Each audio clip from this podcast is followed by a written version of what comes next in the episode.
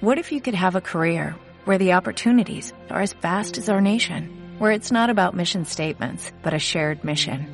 At U.S. Customs and Border Protection, we go beyond to protect more than borders, from ship to shore, air to ground, cities to local communities. CBP agents and officers are keeping people safe. Join U.S. Customs and Border Protection and go beyond for something far greater than yourself. Learn more at cbp.gov/careers. Capítulo 13. Jack sonrió al ver las expresiones que ponía Lara. El estupor se transformó en asombro cuando contempló el gran salón. A él lo invadió una sensación de orgullo, pues la habitación era impresionante cuando estaba completamente iluminada. Mario y Gianetta ya no eran muy ágiles, así que probablemente había sido su nieto Lorenzo el que había encendido todas las velas antes de salir para cumplir con su encargo. Una brisa fría entró por las puertas cristaleras ahora abiertas, haciendo que las llamas parpadearan y el oro brillase. Lara le lanzó una sarcástica mirada. ¿Con que un palazzo pequeño, eh? Él se encogió de hombros. Hay 200 palazzi en Venecia. No es gran cosa. Claro. Cada familia tiene uno. Lo siguió hasta el balcón. No me lo puedo creer. ¿Realmente estamos en Venecia? Sí. Venecia. Él aspiró profundamente el aire frío y húmedo. Unas velas brillaban detrás de un cristal biselado a cada lado de las puertas cristaleras. En la esquina del balcón había una pequeña mesa redonda con dos silas. Jack contempló el canal desde la balaustrada. En el agua, se reflejaban las luces de la luna y los palacios cercanos. La esclusa estaba justo debajo de él, en la planta baja. Y las farolas de la esclusa iluminaban los postes a rayas rojas y blancas delante de su casa. Le entusiasmaba volver a casa. Ahora tenía a alguien con quien compartirlo. ¿Te gusta? Es increíble. Muy antiguo. Lara le dedicó una mirada extraña, y después le entraron escalofríos. ¿Tienes frío? La abrazó y la atrajo hacia sí. Temía que hiciera mucho frío para ti. Le pediré a Gianetta que te busque ropa de abrigo. Gracias. Lara miró a su alrededor con curiosidad. No se trata únicamente del frío. Aún no me puedo creer que estemos aquí, y sigo aterrada por el medio de transporte. Ha sido rápido e indoloro, ¿verdad? El momento de terror puro y duro pasó rápidamente, pero estoy más confusa que nunca. ¿Cómo eres capaz de hacer algo así? Con un suspiro, él le acarició el pelo. Realmente no sé cómo funciona. Sencillamente es un don, un don del que me siento agradecido. Bueno, es mejor que diez horas en un avión. Se volvió para poder mirar desde la balaustrada. No sabía que los canales fueran tan grandes. La mayoría no lo son. Este es el gran canal. Oh. Bonita dirección. Volvió a mirar el interior de la casa. No está mal para ser un palacio. Él sonrió. Por desgracia, muchos de los palazzi están en malas condiciones. Este es del siglo XVI, y siempre hay alguna cosa que reparar. Pero lo adoras, dijo ella rápidamente. Sí. Es mi ancla. Una constante que perdura y nunca cambia. Ella lo miró, con los ojos ligeramente entrecerrados.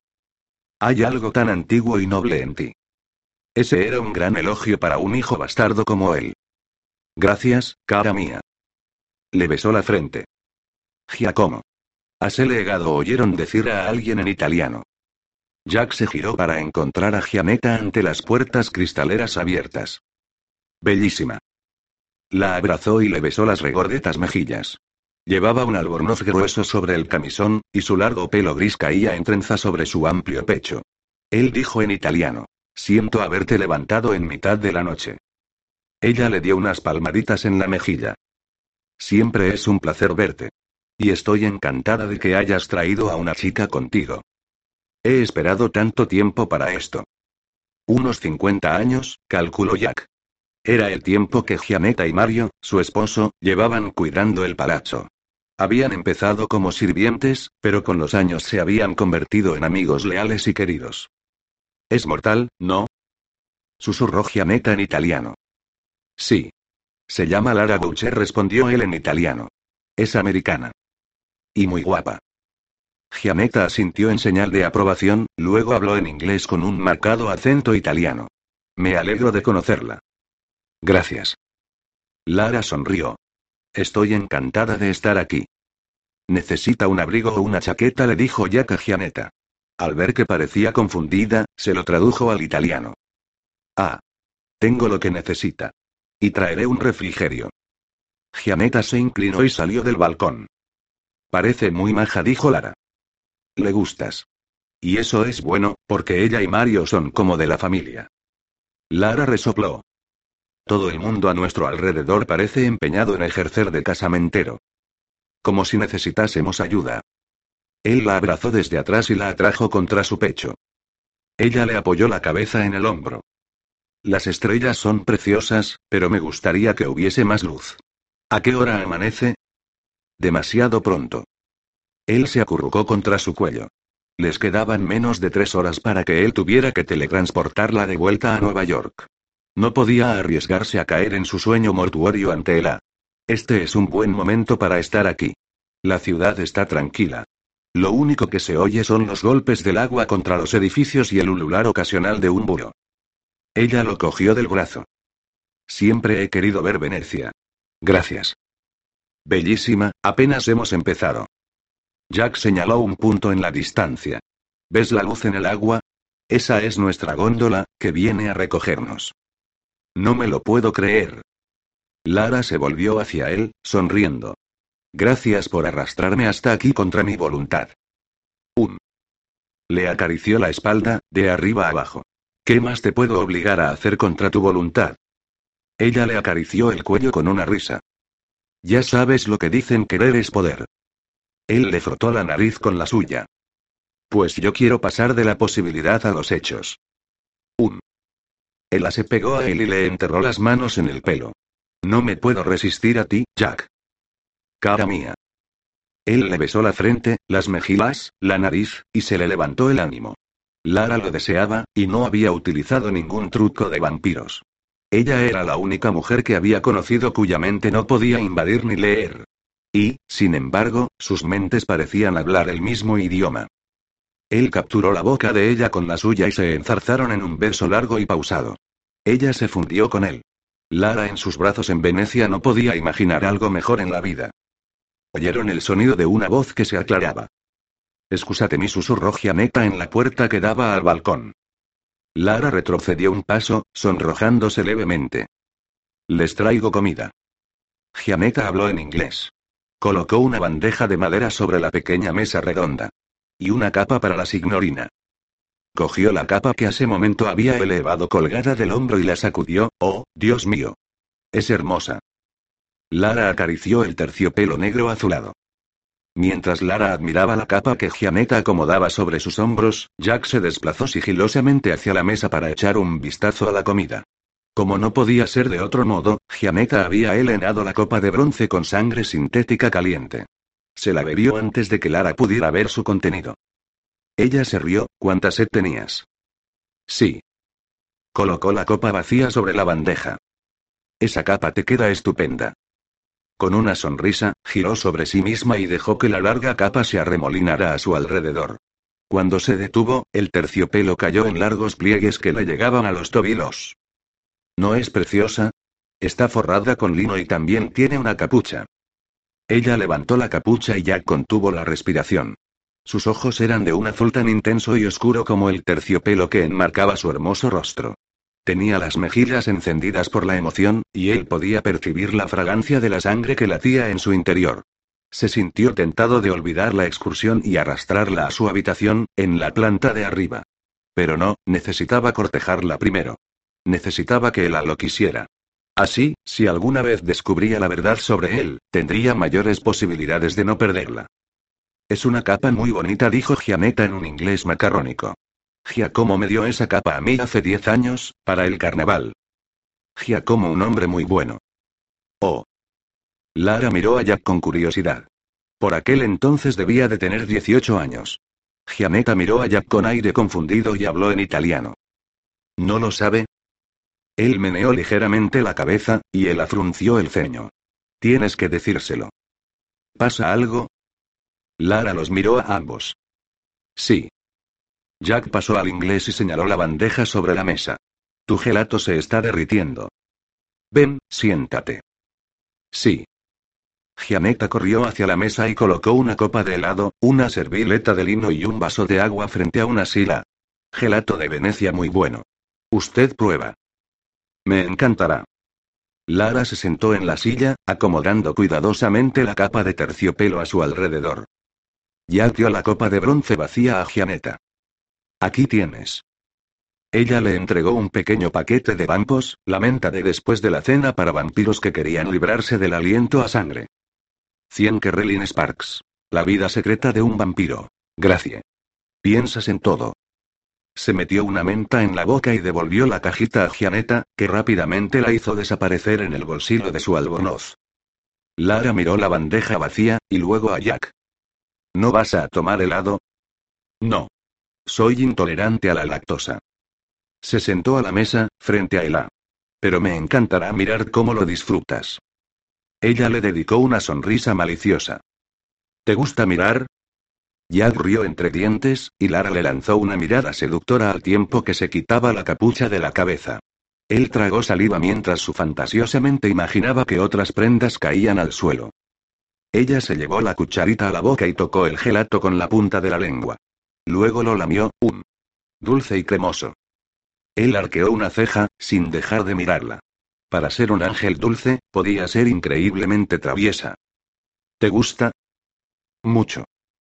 Abrió lentamente la boca e introdujo la cucharita, un. Sacó lentamente la cucharita. Él sintió cómo se le endurecía el miembro. Oh, sí. Él cerró los ojos y echó la cabeza hacia atrás.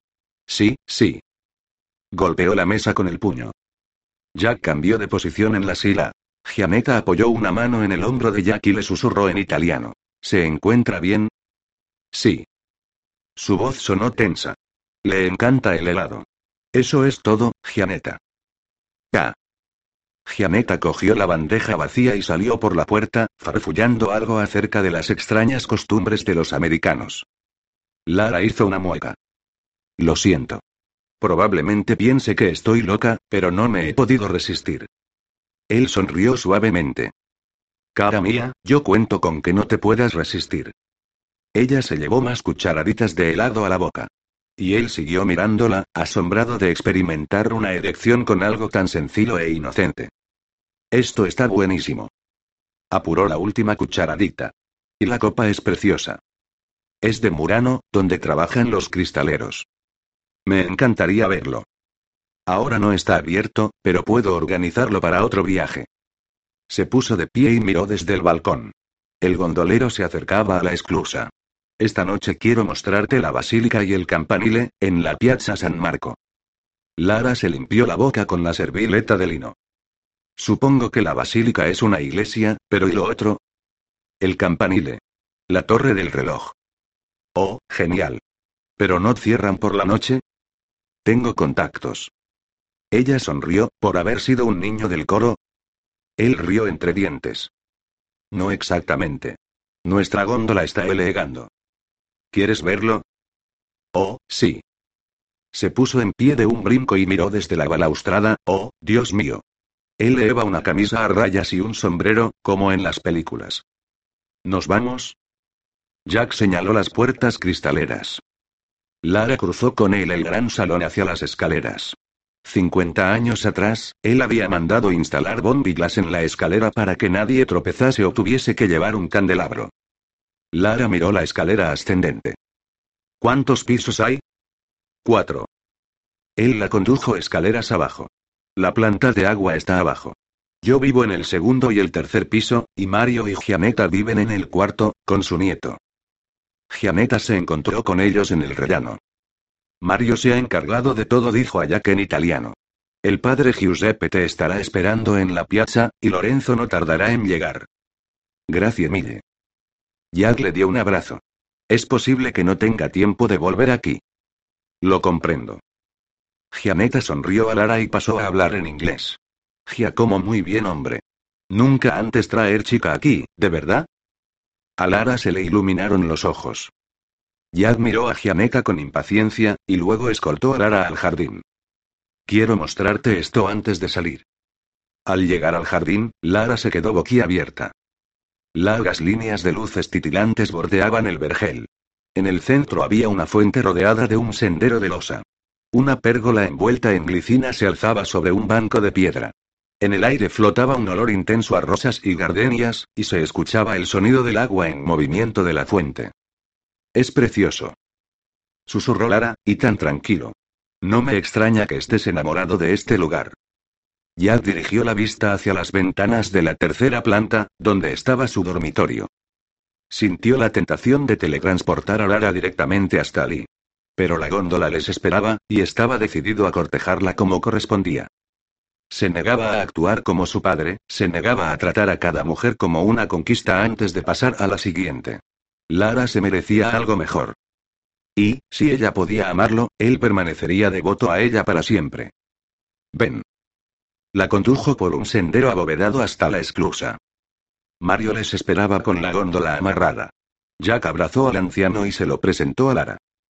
Mario le estrechó la mano. Brava, bellísima. Giacomo muy buen hombre. Lara le dirigió a Jack una mirada irónica. Debes de pagarles muy bien. Él se rió. Lo cierto es que sí. Él saltó a la góndola y ayudó a Lara a subir. Se sentaron en el asiento acolchado bajo un dosel que les brindaba cierta privacidad. Piazza San Marco, por favor, indicó al gondolero, instalado en la parte de atrás. Por supuesto, farfuló el gondolero, que soltó amarras y se internó rápidamente en el canal. Lara se acurrucó contra Jack. Esto es tan romántico. Me alegra que te guste. Le pasó un brazo por los hombros y se volvió hacia ella para poder verle la cara. Ella lo observaba todo con curiosidad mientras avanzaban por el gran canal. Él señaló varios palacios transformados en hoteles. Estaban iluminados, y algunos incluso tenían yates de lujo aparcados delante. De pronto, Lara se quedó boquiabierta. Mira ese puente. Él miró hacia donde apuntaba su dedo. Es el Rialto. El arco central permanecía iluminado de noche. Los ojos de Lara brillaron de emoción. Me recuerda a una película que adoraba de pequeña. Para mí, era la película más romántica del mundo. La dama y el vagabundo. ¿La has visto? No. Bueno, el vagabundo lleva a la dama a un restaurante italiano, y los camareros les traen un gran plato de espagueti. Luego los camareros les cantan Bellanote, y es increíblemente dulce. ¿Bellanote? Se lo tendría que contar a Mario. Luego la dama y el vagabundo empiezan a sorber sin darse cuenta el mismo fideo, y él le besa el morro accidentalmente. ¿El qué? Morro. Ah. Lara se rió, olvidé mencionar que son perros, él la miró con reservas. ¿Perros románticos? Ella volvió a reír y le dio un manotazo en el brazo. Tenía solo cinco años de edad. Y ese beso de espagueti era increíble. La dama se giró azorada, y el vagabundo la miró con una sonrisa tonta en la cara, como diciendo, Sí, nena, hagámoslo otra vez. Con su propia sonrisa rapaz, Jack le dio un golpecito en la punta de la nariz. Así que si beso tu adorable morrito, ¿te convertirás en mi dama? Fiel a su papel, Lara miró para un lado y se sonrojó. No estoy segura de que tú puedas ser un vagabundo. No creo que él haya vivido nunca en un elegante palacio. Ah. Pero soy hijo bastardo, de modo que, aún así, debería cumplir los requisitos. Ella le dio un golpe en el pecho. No eres bastardo. Eres un encanto. ¿Debo demostrarte que soy un bastardo? Él metió la mano debajo de su capa y le hizo cosquillas en la cintura, toma eso. Y ten cuidado con lo que haces, o te daré una zurra con los cojines. Punto. Ella se zafó con un contoneo y soltó una risita. Para allá. Vagabundo. Riéndose, él la sentó sobre su regazo. Mi gama. Ella dejó de reír para colgarse de su cuello y mirarlo a los ojos. Jack. Él le apretó la cadera. Guau. Ella sonrió. Un verdadero bastardo intentaría aprovecharse de mí. Le acarició la mejilla con la nariz. Haré lo que pueda. Jack volvió la cabeza para atacar su boca. Lara abrió los labios, invitándolo a entrar. Él movió la lengua en círculos dentro de su boca y le acarició la lengua. Ella gimió, luego interrumpió abruptamente el beso. Miró por encima del hombro hacia el dosel negro que los separaba del gondolero. Había olvidado que no estamos solos. Ya están acostumbrados. Venecia es una ciudad para amantes. Ella le arañó el cuero cabelludo. ¿Eso es lo que quieres que seamos amantes? Un. Por debajo de la capa, él recorrió la falda de arriba abajo con la mano hasta tocar su piel desnuda. Ella le acarició la mandíbula. Nadie pierde la ocasión de decirme lo bueno que eres. Un. Su mano se arrastró sigilosamente bajo el dobladillo de la falda. Soy tan digno de confianza como un cura. Eso es lo que dicen.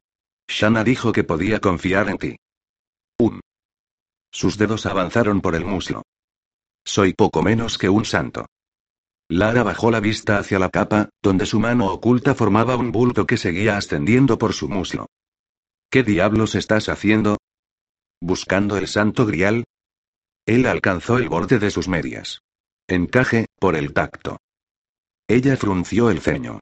Tal vez debieras saber que no, quiero decir, que normalmente no. Dio un respingo cuando la mano de Jack se deslizó bajo sus medias. Eres un bastardo. Ese soy yo.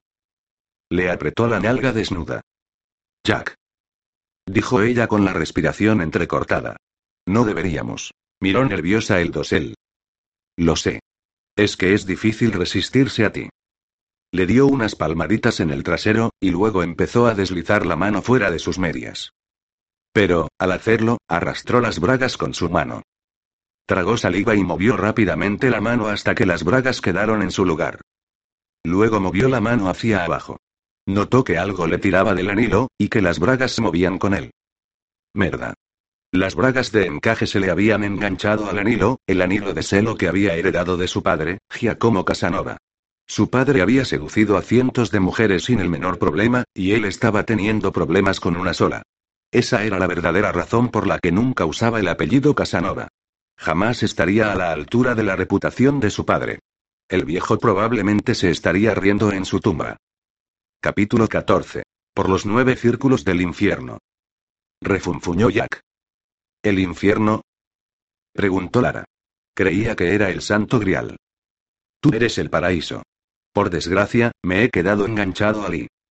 Ella abrió los ojos. ¿Enganchado? Normalmente, me encantaría quedarme enganchado a tu hermoso trasero, pero se vería un poco raro pasear por la ciudad con mi mano bajo tu falda. Especialmente en la basílica. Ella miró hacia abajo. ¿Cómo te puedes haber quedado enganchado? Mi anillo. Se ha quedado enganchado a tus braguitas. ¿Lo ves? Él bajó la mano por su cadera, arrastrándolas un par de centímetros. Vale, para. Ella se mordió el labio, frunciendo el ceño, y de pronto soltó una risita. No me puedo creer que nos esté pasando algo así. Por mucho que quisiera quitarte la ropa, te aseguro que esto no formaba parte del plan original. Ella resopló. No hay problema. Tú solo saca la mano. ¿Estás segura? Voy a romperte las braguitas. Ella entrecerró los ojos, lanzándole una mirada seductora. Rómpelas. Muy bien. Él intentó sacar la mano de un tirón, pero arrastró las medias con el movimiento. Tiraba hacia arriba y hacia abajo, y el material de látex se estiraba con él, santo cielo. Son indestructibles. Lara se rió. Él siguió librando batalla, sin éxito. Podrían utilizar este material para construir cohetes. Ella meneó la cabeza, sonriendo. Tal vez deberías intentar quitarte el anillo. Intentó quitárselo con el pulgar, pero no cedió. Tendría que meter la otra mano bajo tu falda. No me digas. Ella le dirigió una mirada maliciosa. Creo que la única opción que queda es que te comportes como todo un caballero y te cortes la mano. Prefiero dejarla enganchada, si no te importa. Así podrías disfrutar con lo que puedo hacer con ella. Mientras ella bufaba, él la levantó ligeramente. Afortunadamente, existe otra opción. Deslizó la mano y las braguitas hasta sus pies. Ella jadeó, ¿qué estás haciendo? Solo me llevará un instante. Sacó las medias por encima de sus zapatos. Más vale que me las devuelvas. Ella se acomodó rápidamente la capa para asegurarse de que la cubría de la cabeza a los tobillos. Lo haré. Él intentó liberar el anillo de las braguitas. No llevas tijeras por casualidad, ¿verdad? La góndola se sacudió al detenerse. Lara se sujetó de sus hombros para no caerse. Piazza San Marco anunció el gondolero mientras amarraba el barco. Sus pasos se oyeron más cerca cuando se aproximó al dosel. Oh, no. suspiró Lara. Jack se quitó el anillo del dedo y lo guardó junto con las braguitas en el bolsillo de la chaqueta. Te las devolveré, no me lo puedo creer. Con un gesto de disgusto, se levantó y se envolvió con la capa. El gondolero la ayudó a desembarcar. Jack casi podía oír la risa socarrona de su padre mientras la conducía hacia la piazza. Y, como un verdadero Casanova, sus pensamientos volvían una y otra vez a sus piernas desnudas. Era como si se hubiese abierto una brecha en las murallas del castillo. El santuario interior estaba al alcance de su mano. Antes de que acabara la noche, tocaría el paraíso. Sin embargo, no la podía forzar. Tenía que ser delicado, como su padre. Por supuesto. Cogió el móvil y llamó a Mario, con nuevas instrucciones para Lorenzo. Mario le aseguró que todo iba según estaba planeado. Colgó justo antes de él llegar a la entrada de la piazza. Santo Dios. Es más grande de lo que imaginaba. Lara miró a su alrededor con los ojos entrecerrados. Ojalá pudiera ver mejor. ¿No deberíamos volver de día? Le lanzó una sarcástica mirada, ¿correctamente vestidos? Estará lleno de turistas, respondió Jack. Se levantó una brisa que inflaba la capa a la altura de las piernas de Lara. Ella se estremeció, ¿tienes frío? Jack le pasó un brazo por los hombros. Ella lo miró enojada. Siento una ligera corriente fría. Él sonrió. No te preocupes. Este lugar está vacío. Nadie te verá, excepto unas cuantas palomas. Y un cura. Ven, quiero presentarte al padre Giuseppe. Vio al anciano al otro lado de la piazza, en la escalinata de la iglesia. Lara caminó junto a él. ¿No está cerrada la iglesia?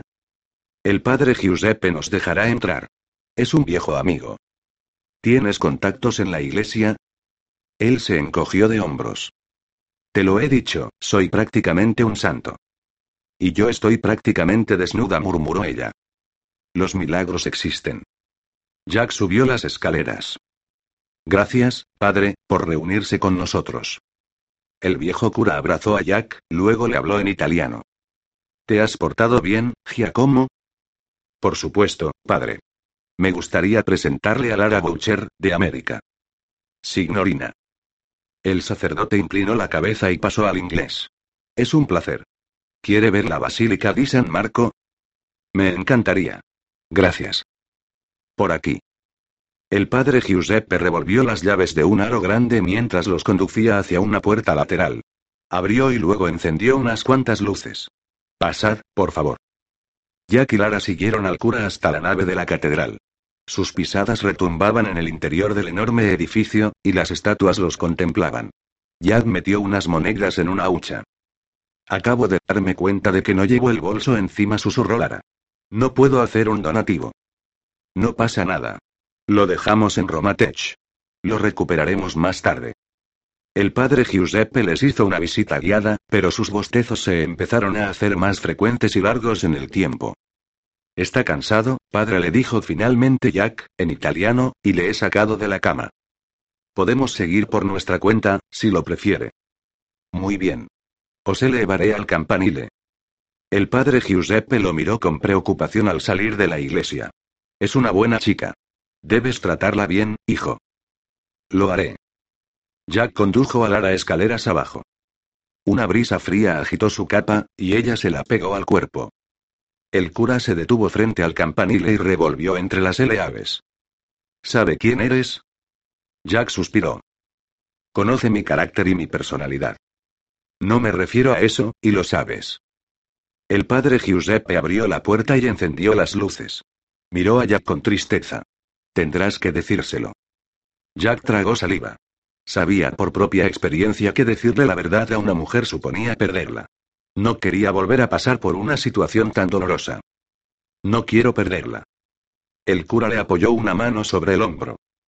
Debes tener fe, Giacomo.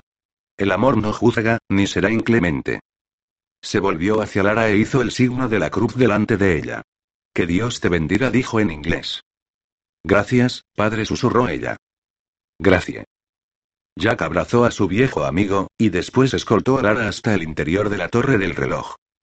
El sacerdote cerró la puerta detrás de ellos, y el sonoro clic retumbó en todo el edificio. No nos habrá dejado encerrados, ¿verdad? Susurró Lara. Jack se encogió de hombros. Si lo ha hecho, siempre podemos teletransportarnos al exterior. Ella entrecerró los ojos. Podrías habernos teletransportado a la parte alta, ¿verdad? Podría, pero quería que disfrutaras la experiencia turística. La condujo al interior del ascensor y pulsó el botón de la última planta. Con una sacudida, el ascensor inició su marcha. Ella meneó la cabeza. No puedo creer que haya estado hablando con un sacerdote y sin bragas. Jack le sonrió. Estoy convencido de que él elevaba calzoncillos. Ella le devolvió una sonrisa burlancia. ¿Cómo te las arreglas para conseguir un trato preferencial por estos lares? Ya te lo he dicho, soy casi un santo. Se elevó una mano al corazón. Ella le respondió con una mueca. No has respondido a mi pregunta. Muy bien. El campanile original se derrumbó en 1902. No había dinero para reconstruirlo en 1912 y mi familia les dio una importante donación. Se abrieron las puertas del ascensor, y salieron al mirador de la torre del reloj. Ven a ver la panorámica. Él señaló la ventana abierta. Lara permaneció delante del ascensor. ¿Tu familia hizo una donación en 1912? Sí. Merda. ¿Acaso sabía más de lo que él creía? Le hizo un gesto con la mano. Ven a ver esto. No fue tu familia, ¿verdad? Susurró ella. Fuiste tú. Él dejó caer la mano a un lado. Por los nueve círculos del infierno. Debía de haber sabido que ella empezaba a atar cabos. Ella se puso pálida. Tengo razón, ¿verdad? Te resultaría fácil decir que me equivoco, pero no te sale. Jack cerró las manos. Lara. Solo quiero que me digas la verdad. ¿Qué edad tienes? Él se volvió para mirar por la ventana. Las estrellas titilaban sobre un mar de tejados rojos. Se le aceleró el pulso. ¿Qué debía decir? He venido aquí muchas veces a lo largo de mi vida, pero siempre solo. Se volvió para mirarla a los ojos. Hasta que te conocí. Ella dio unos pasos hacia él. ¿Puedes ser sincero conmigo? Lara, me estoy enamorando de ti. Ella aspiró profundamente. Oh, Dios. Se llevó una mano a la boca. Pero ¿cómo vamos a? ¿Hay esperanzas de que lo nuestro funcione? Dicen que si hay amor, hay esperanza. Debes tener fe, le había dicho el viejo cura. Los ojos de Lara se llenaron de lágrimas. Me asusta la idea de que seas mucho mayor que yo, y tan distinto. Por dentro, somos iguales. Una brisa fría alborotó el pelo de Lara. Ella se estremeció y se cubrió con la capa. De la piazza empezaron a elegar los acordes de una canción. Primero se oyeron las notas de un acordeón, después la voz de un barítono. Jack miró hacia abajo. Lorenzo tocaba el acordeón, y había traído consigo a una de las mejores voces de Venecia para que cantase para Lara. Santo Dios. Él miró hacia abajo por la ventana. Está cantando Bella Note. Miró allá con lágrimas en los ojos, ¿has preparado esto para mí? Sí. Él la cogió de la mano, ¿serás mi esposa, Lara? Quiero serlo. Entonces, ninguna fuerza podrá detenernos. La atrajo hacia sí y la besó con toda la pasión que había reprimido durante tantas noches. Esa era la noche la bella noche en que él la haría suya. Había querido compartir Venecia con ella. Era tan poco lo que podía compartir, tan poca la información que le podía dar, que aquella le había parecido la única manera de acercarse a ella. Y la forma en que ella estaba reaccionando le dio más esperanzas de la que había abrigado durante casi 200 años. Ella se aferraba a él, se abría a él, se derretía en sus brazos. Él deslizó las manos por su espalda y las ahuecó para cogerle las nalgas. Cuando la atrajo contra su miembro erecto, ella gimió, Lara. Jack la besó repetidas veces desde la mejilla hasta el cuello. Ella balanceaba la cadera, frotándose contra él. Santo cielo. Él algo deseaba, y la pasión de Jack creció hasta convertirse en frenesí. Le levantó los bordes de la capa de terciopelo sobre los hombros, luego le desabotonó el vestido de arriba abajo hasta el cinturón. Le quitó el corpiño solo para descubrir una especie de artilugio moderno sin tirantes que lo separaba del paraíso. ¿No están pegados, no? No quería arrancar algo de su delicada piel. Lara sonrió y le acarició la mejilla. Se desengancha por delante. ¿Te enseño? Me las puedo arreglar. Forcejeó con el extraño broche de plástico hasta que, de pronto, el broche se soltó.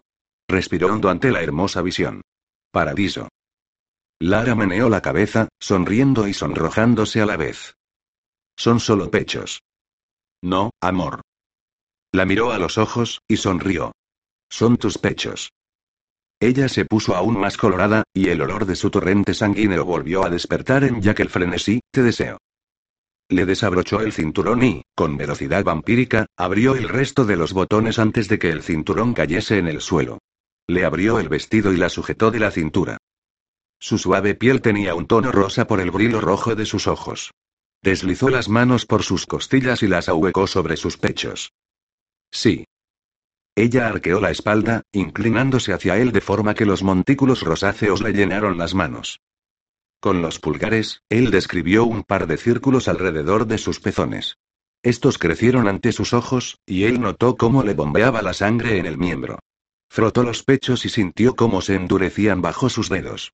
Su erección creció aún más. Con un gemido torturado, le pellizcó los pezones y tiró ligeramente de ellos. ¡Oh, Dios! Lara se aferró a sus hombros. Le falaron las rodillas. Te tengo. La cogió del trasero y la levantó en peso. Ella le rodeó su cintura con sus piernas. Él la apoyó en la pared y la alzó un poco más para poder darse un festín con sus pechos. Apartó su vestido con la cara y se elevó uno de sus pezones a la boca. Ella se estremeció en sus brazos. Jack. Le sujetó la cabeza con firmeza. Él chupó y mordisqueó la punta erecta de su pecho. Luego un leve mareo se apoderó de él, haciendo que se quedara quieto durante un instante. El sol. Asomaba en el horizonte. Merda. Jack, por favor. Lara cogió aire y le aferró el pelo. Él le acarició los pechos con la mejilla al tiempo que se esforzaba por conservar la fuerza. Tal vez le quedaban cinco minutos antes de que le abandonara toda la energía. Si caía allí en su sueño mortuorio, el sol lo mataría. Respiró hondo, y el olor de la excitación de Lara lo estimuló. Era un olor rico y embriagador. Santo cielo. La haría gritar antes de irse. Él se acomodó para poder sujetarla con un brazo. Con la mano libre, hurgó bajo su falda. Mírame, susurró, mientras deslizaba la mano por su muslo desnudo. Ella lo miró a los ojos.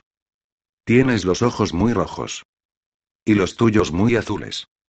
Él alcanzó los pliegues escurridizos, y ella jadeó, Santo Dios. Él cerró los ojos. Yag la acarició hasta que ella empezó a estremecerse en sus brazos. Jugueteó suavemente con su clítoris, luego lo pellizcó súbitamente. Lara gritó. Los tacones se le clavaron a Jack en la espalda. Los dedos se le humedecieron, y gimió. Ella era tan dulce, tan sensible.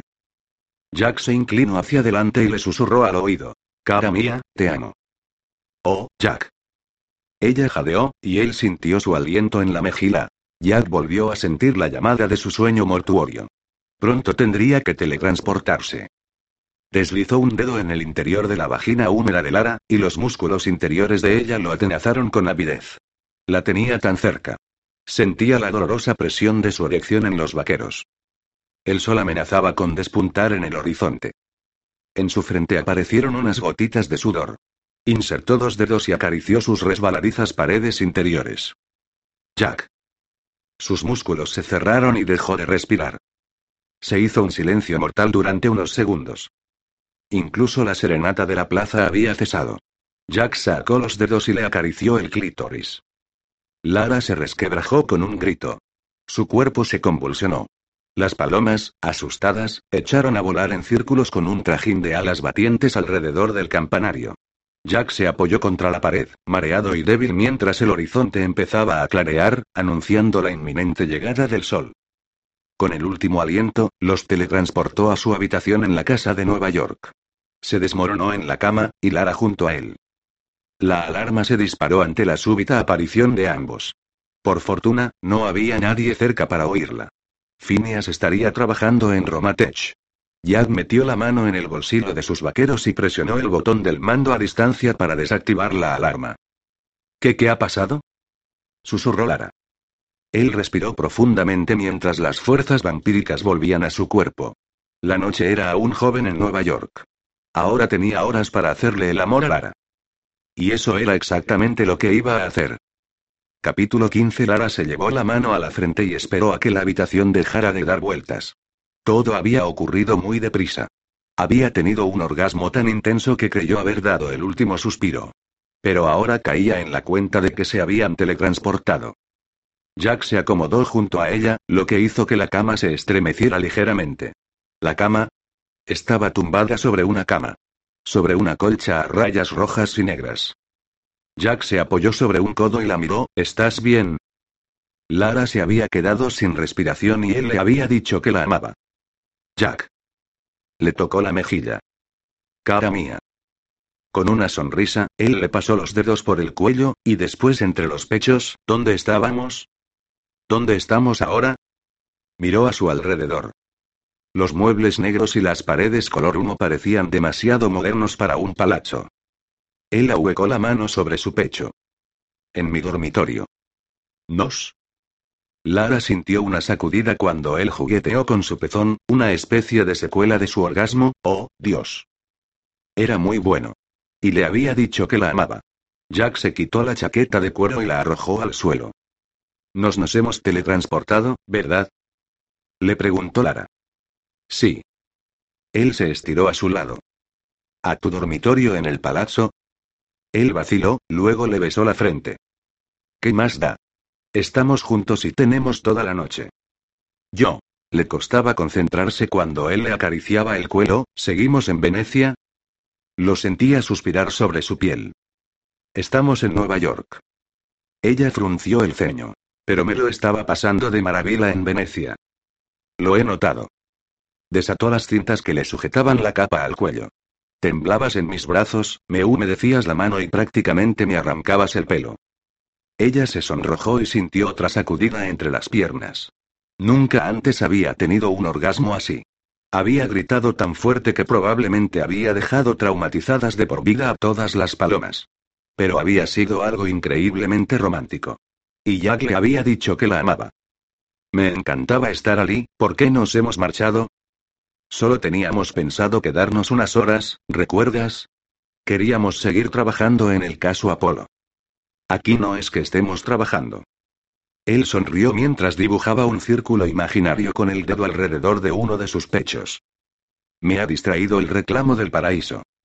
Ella respiró profundamente. Venecia era tan romántica. Podemos seguir siendo románticos aquí. La miró con esperanza. Quería hacerle el amor. Lara tragó saliva. Una cosa había sido dejarse cegar por su declaración de amor en Venecia. Él la había arrastrado a un remolino de pasión, y había sido maravilloso. Por desgracia, la segunda teletransportación la había devuelto a la realidad. Seguía sin saber nada de Jack. Ella le había preguntado directamente qué edad tenía, y él había eludido la pregunta. Había esperado averiguar más cosas sobre él durante la cita, y él se las había arreglado para no decirle nada, excepto que la amaba. Me siento algo frustrada, confesó Lara. Jack se miró los vaqueros. No eres la única. ¿En verdad me amas? Sí. Sus ojos, intensos y sinceros, coincidieron con los de ella. Te amo de verdad. Los ojos de Lara se llenaron de lágrimas. ¿Por qué me has elevado a Venecia? Quería compartir mi casa contigo. Quería saber si podías llegar a sentir lo mismo que yo. Jack. Ella le tocó la mejilla. Me encantó. Y no quería marcharme. Entonces te ves viviendo allí, conmigo. Ella tragó saliva. Eso, eso es algo repentino. ¿Cómo podía irse a vivir con un hombre del que apenas sabía nada? Sabía que era dulce y amoroso. Sabía que tenía que ser humano. Al menos, tenía emociones de humano. Le había dicho que la amaba. Y, ahora mismo, parecía muy preocupado. Se sentó y localizó el sujetador tirado dentro del vestido. Se lo puso, Jack se sentó junto a ella. No tienes que marcharte. Será lo mejor. Se abotonó el vestido. Creo que he perdido el cinturón. Llamaré a Mario. Enviará a alguien a buscarlo. Te lo puedo devolver mañana por la noche. ¿Puedes teletransportarte mañana por la noche? Cuando él asintió, ella prosiguió, ¿y no puedes ir ahora? Él miró para otro lado. No. Eso no tiene sentido. Jack permaneció en silencio. Lara dejó caer los brazos. No me lo vas a explicar, ¿verdad? Él aparpadeó tratando de contener las lágrimas. ¿Cómo podía decir que la amaba si no era capaz de confiar en ella? Se levantó de la cama y sacó las braguitas del bolsillo de la chaqueta de Jack. Su amigo seguía enganchado. Lara, no tienes que marcharte. Él parecía tan triste que a Lara se le rompía el corazón. Me me falta el bolso, dijo ella. Te lo elevaré más tarde a tu piso. Lo necesito ahora, para poder coger un taxi a casa. Jack suspiró. Vuelvo enseguida. Quédate aquí. Vale. Lara se sentó en el borde de la cama. Él desapareció ante sus ojos. Ah, mierda. Ella se desplomó sobre la cama y contempló el techo. Se estaba enamorando de él. Tenía todas las maravillosas cualidades que siempre había buscado en un hombre. Pero esas cualidades adicionales, esos poderes sobrenaturales, le daban que pensar. Había llegado a la conclusión de que, por alguna razón, él era genéticamente distinto al ser humano medio. En la especie humana se había producido algún tipo de extraña mutación que otorgaba a algunas personas superpoderes y una expectativa de vida extraordinariamente alta. Y él no estaba solo. Había otros como él, que querían mantener en secreto su existencia. Tal vez tenían miedo de verse incomprendidos o explotados. Era lógico. Si otros se enteraban de que habían descubierto la fuente de la eterna juventud, no se detendrían hasta arrancarles el secreto. Pero ella jamás haría daño a Jack ni a sus amigos. ¿Por qué no podía confiar en ella? Cerró los ojos y recordó los juegos en la góndola y la pasión en la torre del reloj. Santo Dios. ¡Cuánta pasión! Nunca antes había experimentado algo tan salvaje y excitante. Sería tan fácil quitarse la ropa y subirse a la cama de Jack. Se giró para mirar las almohadas. Podía pasar la noche allí. Jack le daría una noche de sexo glorioso. Y ella lo deseaba. Lo deseaba con toda su alma. Pero también necesitaba respuestas. ¿Cómo iba a ponerse en situación de total vulnerabilidad ante un hombre que no estaba dispuesto a soltar prenda? Había dicho que la amaba. Joder. Lara se sentó.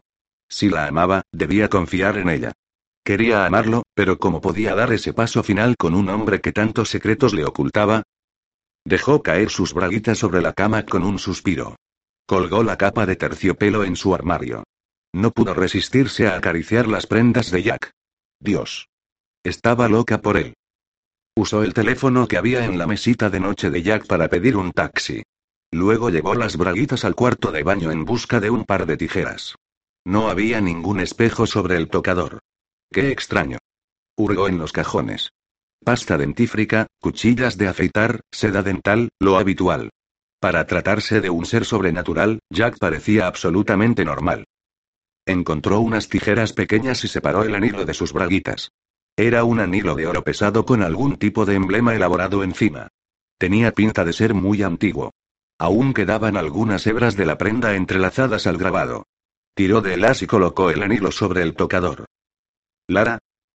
La voz de Jack provenía del dormitorio. Debía de haberse teletransportado de regreso. Se puso rápidamente las bragas y abrió la puerta del cuarto de baño. Ya estoy aquí. La expresión de alivio en su cara le llegó al corazón. Él colocó su bolso sobre el tocador del dormitorio. Me gustaría volver a salir contigo. La miró con esa expresión de hambre que le debilitaba las rodillas. Tenemos un asunto pendiente. Santo Dios. Si hubiese sido un poco más sexy, le habría dado un paro cardíaco. Pero que le quitaran lo bailado. Yo yo me lo he pasado muy bien. Dios, qué comentario más oso. Has gritado. Bueno, sí. Se sonrojó. Normalmente no. A mí me gustó mucho. Los ojos de Jack brillaron con tal suavidad que a ella se le encogió el corazón. Oh. Quería arrojarse a sus brazos. Quería amarlo. Ya me cuesta resistirme a ti. Las motas doradas empezaron a brillar en los ojos de Jack. Cara mía, deja que te ame. Ella respiró hondo y rogó a Dios que le diera. No puedo. No me puedo involucrar más hasta que no me lo cuentes todo. Levantó la barbila. Así que esta es tu oportunidad. Háblame. Déjame entrar en tu mundo. Él puso una expresión de dolor.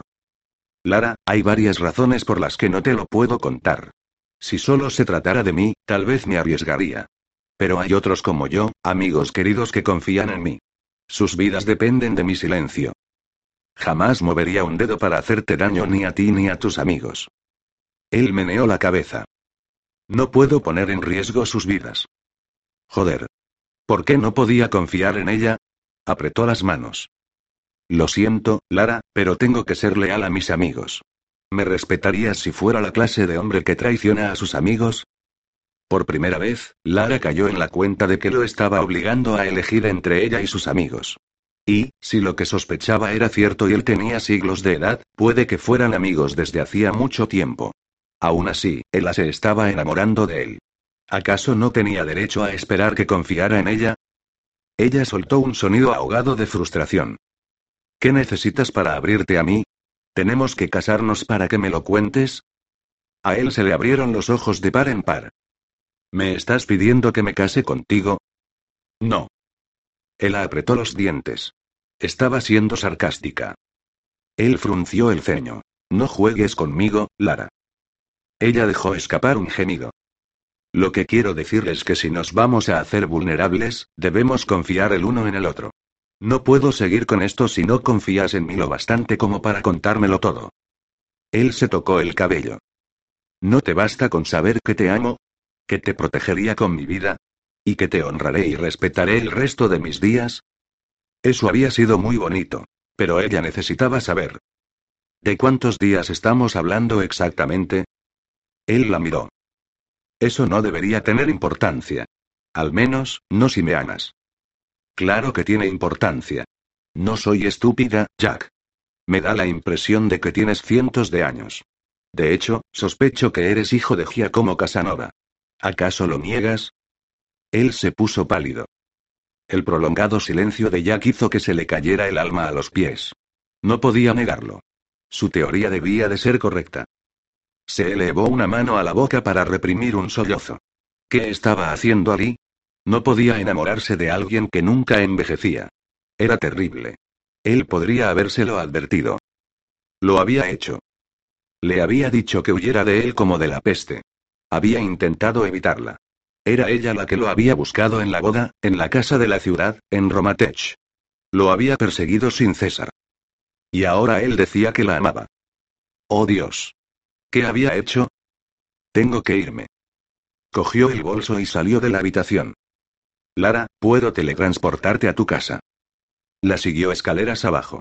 O llevarte en coche. Ya he llamado un taxi. Para cuando él llegó al piso de abajo, respiraba con dificultad. Sentía como si su pecho hubiese recibido el impacto de un camión. Tengo que desactivar la alarma. Él la adelantó a toda velocidad en dirección al teclado de control que había junto a la puerta. Los ojos se le llenaron de lágrimas. Eran tan distintos. Demasiado distintos. No diré nada a nadie sobre ti. Puedes confiar en mí, Jack. Tú y tus amigos estaréis a salvo. Él abrió la puerta con gesto de preocupación. Quiero volver a verte. Hemos llegado demasiado lejos como para rendirnos ahora. Lara salió al porche. La idea de perderlo le producía un dolor enorme. Seguiremos en contacto. Trabajamos juntos en ese caso, ¿recuerdas? Bajó las escaleras. Me ha impresionado todo el trabajo que has hecho. Cuando me propongo algo, nada me puede impedir alcanzar mi objetivo. Lara se detuvo en la acera para volver a mirarlo. Jack la miraba y con un brillo feroz en los ojos. A ella no le quedó más remedio que preguntarse si se había convertido en su objetivo personal. El martes por la tarde, Lara se levantó a duras penas de la cama. La noche anterior, al volver a su piso, estaba demasiado alterada para irse a dormir. Y necesitaba mantener el ritmo para el turno de noche. De modo que se entretuvo imprimiendo y estudiando el material sobre el caso Apolo que se había enviado a sí misma por correo electrónico. Hacia las 5 de la mañana, la mesa de la cocina estaba cubierta de hojas, y los ojos le escocían demasiado para seguir mirándolas. Decidió irse a dormir, y lo hizo pensando en Jack. Había hecho bien en darse un respiro. Pero, cuando se le cerraron los ojos, recordó el suave brillo de aquellos ojos que la miraban enamorados. Jack susurró y apretó la almohada suelta contra su pecho. ¿Cómo podía no desearlo? Se quedó dormida y soñó con Venecia. Después de levantarse, caminó con dificultad hasta la cocina, aún adormilada. Encendió la máquina de café y se preparó un bol de cereales. En el fregadero había un bol y un vaso sucios. La Toya debía de haber salido pitando por la mañana para ir a trabajar. Lara se sentó a la mesa de la cocina, llevándose mecánicamente cucharadas de cereales a la boca y preguntándose si Jack comería cereales alguna vez cuando notó que la mesa estaba vacía. Parpadeó, ¿dónde diablos estaban todas las hojas que había impreso? Se puso en pie de un respingo y dio una vuelta por el piso. Todos los papeles del caso Apolo habían desaparecido. La Toya. Lara cogió el teléfono y la llamó, ¿eh, dormilancia? Le gritó la Toya. Estaba a punto de llamarte para despertarte. Creo que van a querer reunirse contigo. ¿Quiénes? El grupo operativo especial dijo la Toya, ¿te lo puedes creer? Esto es emocionante. Espera, déjame ir a una sala de interrogatorios, para que nadie nos escuche. ¿La Toya has cogido tú todos los papeles sobre Apolo? Claro. Tenías mucha información, chica. Era algo increíble. Lara se sintió desolada. No deberías habértelos llevado. Se hizo una pausa. Después, la Toya susurró, ¿hablas en serio? Chica, no puedes retener información relativa a una investigación en curso. La gente va a la cárcel por eso. Lara hizo una mueca de disgusto. Su compañera de piso tenía razón. Vale, pero deberías haberme preguntado antes de elevártelos, protestó. La Toya repuso en tono sarcástico. ¿Por qué? ¿Tenías pensado mantenerlo en secreto? Creía que éramos un equipo. Y que se trataba de atrapar al criminal. Bueno, sí, pero. Ella había querido trabajar en el caso con Jack. Si la policía se hacía cargo, ya no tendría excusas para volver a verlo. Se le cayó el alma a los pies. No te preocupes, dijo la Toya. He escrito tu nombre en la parte superior de todas las hojas para que los detectives sepan que tú has hecho todo el trabajo. Pero yo. Al principio, los chicos mosquearon, porque no era asunto nuestro, siguió diciendo la Toya, excitada. Pero, cuando se dieron cuenta de que habías dado con un secuestrador en serie, se entusiasmaron. Mostraron toda esa información a nuestro capitán, y él se puso en contacto con el tuyo. Luego se reunieron y le llamaron al jefe de policía y al FBI. Mierda. Lara tomó aliento. Están montando un grupo operativo porque parece ser que ese tal Apolo ha secuestrado a 10 mujeres en cuatro estados distintos. ¿Cómo has encontrado tan rápido toda esa información? Lara dejó escapar un quejido. No lo he hecho yo. ¿Qué quieres decir? Te oí trabajar anoche. Esa maldita impresora hace un ruido infernal. No lo he hecho yo. Lo ha hecho Jack. Joder. La Toya bajó la voz. Le he dicho a todo el mundo que lo habías hecho tú. Lara suspiró. No puedo elevarme yo los laureles por el trabajo de Jack. Muy bien. ¿Quieres explicar a la policía y al FBI quién es Jack? Lara dio un respingo. Creo que deberías dejar de ver a ese tipo, dijo la Toya. Es demasiado raro. Lara apretó los dientes. Eso sería de desagradecidos. Ha pasado horas recopilando toda esa información. Sí, pero te tiene el tarro sorbido, tía. Actúas como si la policía no tuviese derecho a investigar este caso, cuando es Jack el que se está inmiscuyendo donde no le corresponde. De todos modos, ¿qué saca él con esto? Lara no sabía responder a eso. ¿Por qué estaría Jack tan interesado en el caso? ¿Qué más tenían Apolo y Jack en común, aparte de similares habilidades de control mental? Es un tipo muy sospechoso, farfuló la Toya. Por favor, no digas nada a nadie sobre él. Hablo en serio. Por favor. Lara le había prometido a Jack que no diría nada sobre él ni sobre sus amigos. La Toya se quedó calada, y luego susurró, ya sabes la verdad sobre él. No del todo. Aparte de su teoría de que era hijo de Casanova y una especie de mutación humana con poderes sobrenaturales. Si decía eso a sus superiores, lo encerrarían y tirarían la llave. ¿Por qué tengo la sensación de que me ocultas algo? Lara suspiró. Estaba en el mismo aprieto que Jack. Tenía que decidir entre él y sus amigos. Jack ha hecho todo el trabajo para ayudarnos. No quiero meterlo en problemas. Se hizo un silencio. Pues perfecto. Si Jack queda fuera de la foto, tendrás que ser tú la heroína. Apuesto a que no tardarán en hacerte detective. Esa era una buena noticia. Era la aspiración de Lara desde hacía seis años. Había deseado dejar la época de concursos de belleza atrás y llenar su vida de contenido. Atrapar a los chicos malos y proteger a los inocentes era lo más provechoso que podía hacer con su vida. No le sorprendía sentirse tan atraída por Jack. Ambos tenían el mismo objetivo. Y, si bien ella aspiraba a convertirse en una heroína común, él era un superhéroe. Espera un minuto. Alguien llama a la puerta. Dijo la Toya, y Lara oyó el farfullar de unas voces. Sí, señor. Se lo diré ahora mismo. Lara, ¿sigues allí? Sí. Corre a ponerte el uniforme, dijo la Toya. En diez minutos pasará a buscarte un coche patrulla. El grupo operativo quiere reunirse contigo. Una hora más tarde, Lara entraba en la comisaría de Morningside Airs. Un sargento la condujo por entre un mar de escritorios, y decenas de cabezas se giraron para mirarla. La Toya la saludó desde el otro extremo de la habitación y le hizo un gesto de aprobación con el pulgar. Boucher. El capitán O'Brien, de la comisaría de Mitown North, la saludó mientras se encaminaba hacia la sala de conferencias. ¿Está al tanto de la situación? Sí, señor. Le dijeron que se tomara una semana libre tras el incidente de los Trendy, sin embargo, usted y la agente Lafayette se dedicaron a investigar un caso que no les había asignado. Lara tragó saliva. Esperaba que la Toya no se hubiese metido en problemas. Sí, señor, respondió. El capitán O'Brien la miró con dureza. Parece que la comunidad se va a beneficiar de su absoluto desprecio por las reglas y su incapacidad para comprender el concepto de baja. Magnífico trabajo de investigación, Butch. Se le encendieron las mejillas.